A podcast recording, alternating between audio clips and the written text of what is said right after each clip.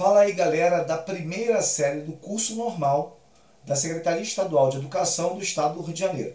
Eu sou o professor Roberto Stabile, professor de Geografia, e hoje a gente vai continuar falando um pouquinho mais sobre cartografia. Bom, galera, vocês já ouviram muito eu falar de cartografia, que é o nosso quarto podcast desse bimestre, e é óbvio, cartografia nunca cansa, tá? Por quê? Porque ela tem muitas informações importantes. Primeiro, pelo seguinte: a gente tem alguns elementos que eu acho que são determinantes para caracterizar essa cartografia. Nós já falamos da cartografia como ciência, nós já falamos da escala na cartografia, né, que é muito importante, os cálculos, etc. Nós já falamos da cartografia utilizando ferramentas importantes, principalmente de orientação, onde eu tenho, por exemplo, a utilização da rosa dos ventos, da bússola, por exemplo, e terminamos o nosso bate-papo falando bastante sobre GPS. E aí, claro, eu não poderia começar o nosso bate-papo sem falar do GPS novamente, que é o que todo mundo já ouviu falar e todo mundo conhece. GPS é uma coisa que eu digo que é o seguinte: está sempre no nosso dia a dia. Tecnologia é uma coisa que a gente está utilizando.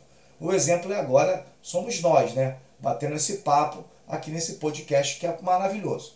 Bom, quando eu falei do GPS, eu falei do sistema de posicionamento global. Ele me dá dois elementos fundamentais. Primeiro, ele me dá as coordenadas geográficas. Roberto, que negócio é esse de coordenadas geográficas? Bom, latitude e longitude. Vocês já devem ter ouvido falar e muito sobre isso.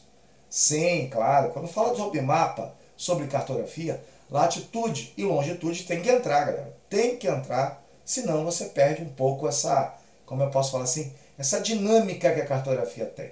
Bom, aí eu já posso falar o seguinte: caramba, ele me dá dois pontos fundamentais que vão se unir e vão me dar a posição exata que eu estou. Sim, quando você utiliza o GPS, você está utilizando um aplicativo, porque ele está fornecendo dados lá do satélite está enviando para você e, consequentemente, ele está identificando qual é a sua latitude e a sua longitude. Por isso é tão importante também essa tal de localização. É onde eu estou. Lembra? No, duvido se vocês já não fizeram isso. Galera, vamos aqui, vem para cá, vamos jogar futebol, tá aqui ó, a localização. E manda a localização no celular. Pronto.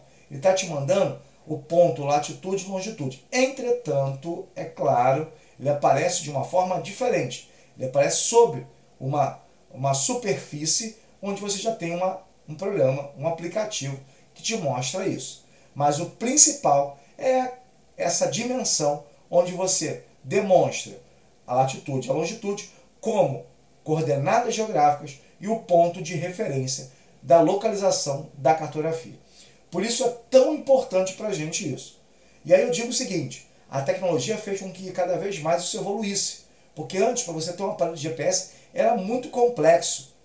Esse aparelho de GPS ficou extremamente complexo. E agora, é claro, galera, ele é muito mais fácil de uma forma geral. Por ser muito mais fácil, a gente está utilizando ele é, muito mais corriqueiramente nos nossos celulares, né? Aquele quando você pega, por exemplo, o Uber, o cara bota lá no aplicativo, etc.